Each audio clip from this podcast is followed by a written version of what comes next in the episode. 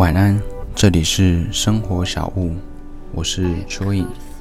一开始先跟大家说明一下，为什么我改 Podcast 的名称，从午夜的胡思乱想改为生活小屋，主要是因为觉得午夜的胡思乱想似乎有点太沉重了。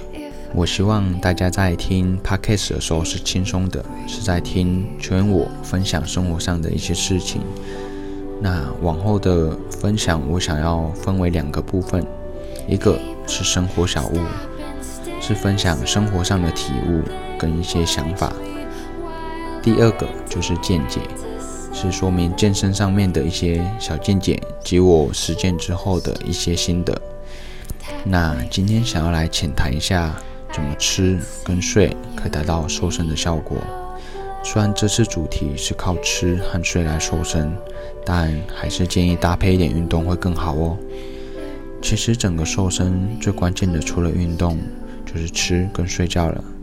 尤其是睡觉的部分，不止对我来说，很多网络上有名的健身人也表明，睡眠是帮助健身和瘦身很重要的一个环节哦。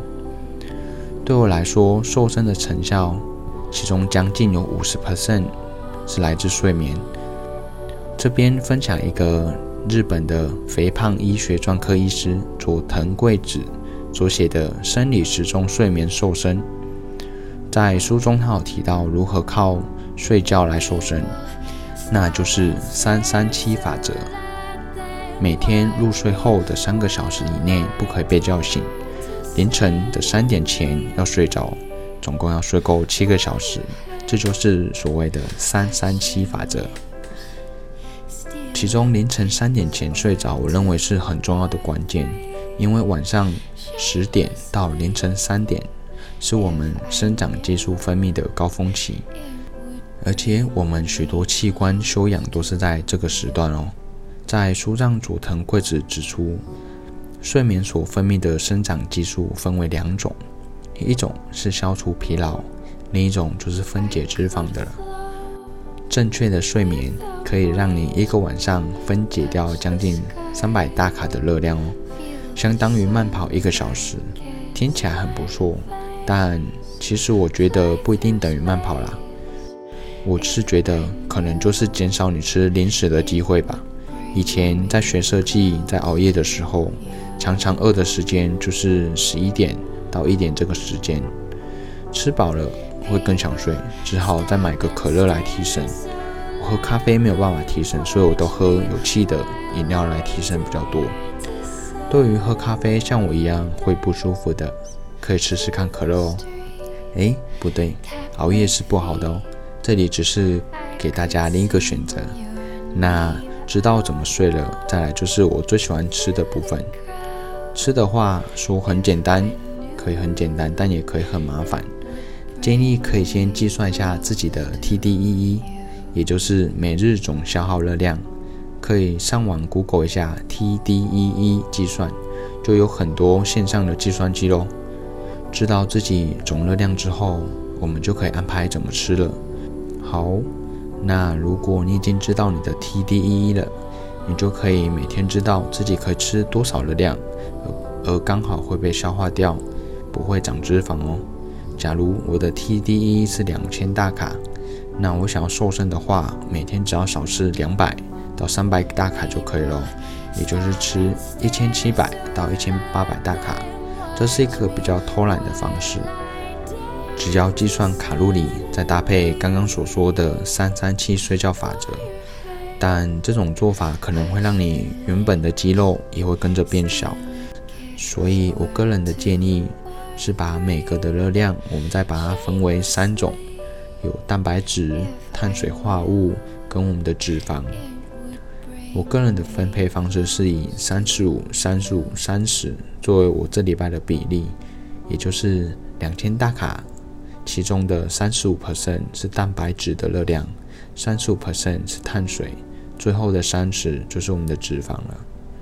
这个比例是看个人的哦。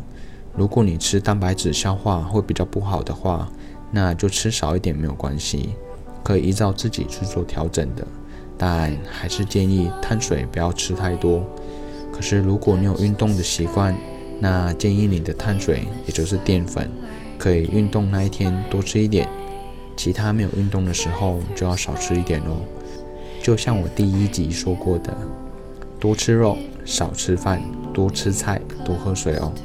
那这边推荐大家一个 app，可以作为计算的参考数据做使用哦，叫 Fat Secret，F A T S E C R E T。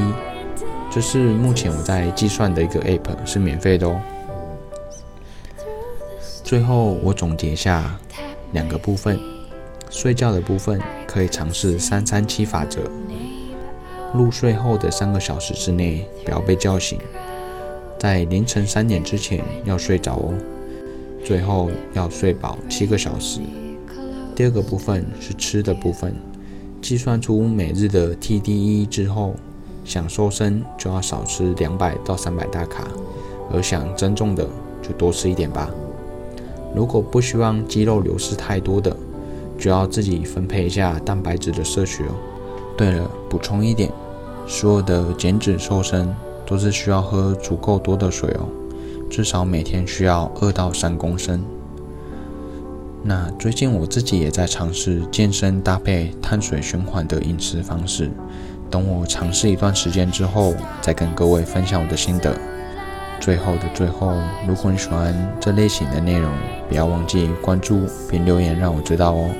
你们的关注和留言会让我感到我们是有在互动的，感觉拉近我们彼此之间的距离。今天的分享就到这边，我是秋意，我们晚上见，晚安。